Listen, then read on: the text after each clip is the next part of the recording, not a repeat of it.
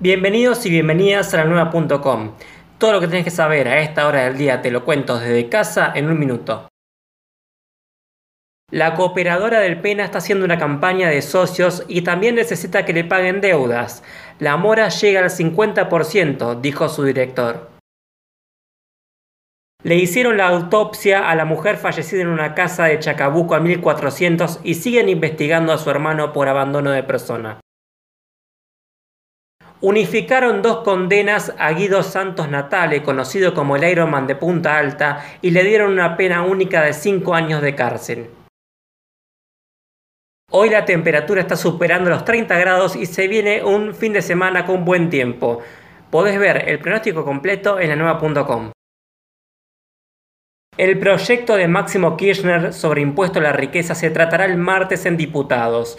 Buscan recaudar más de 300 mil millones de pesos. Estas noticias que te conté y muchas más las podés encontrar en la nueva.com.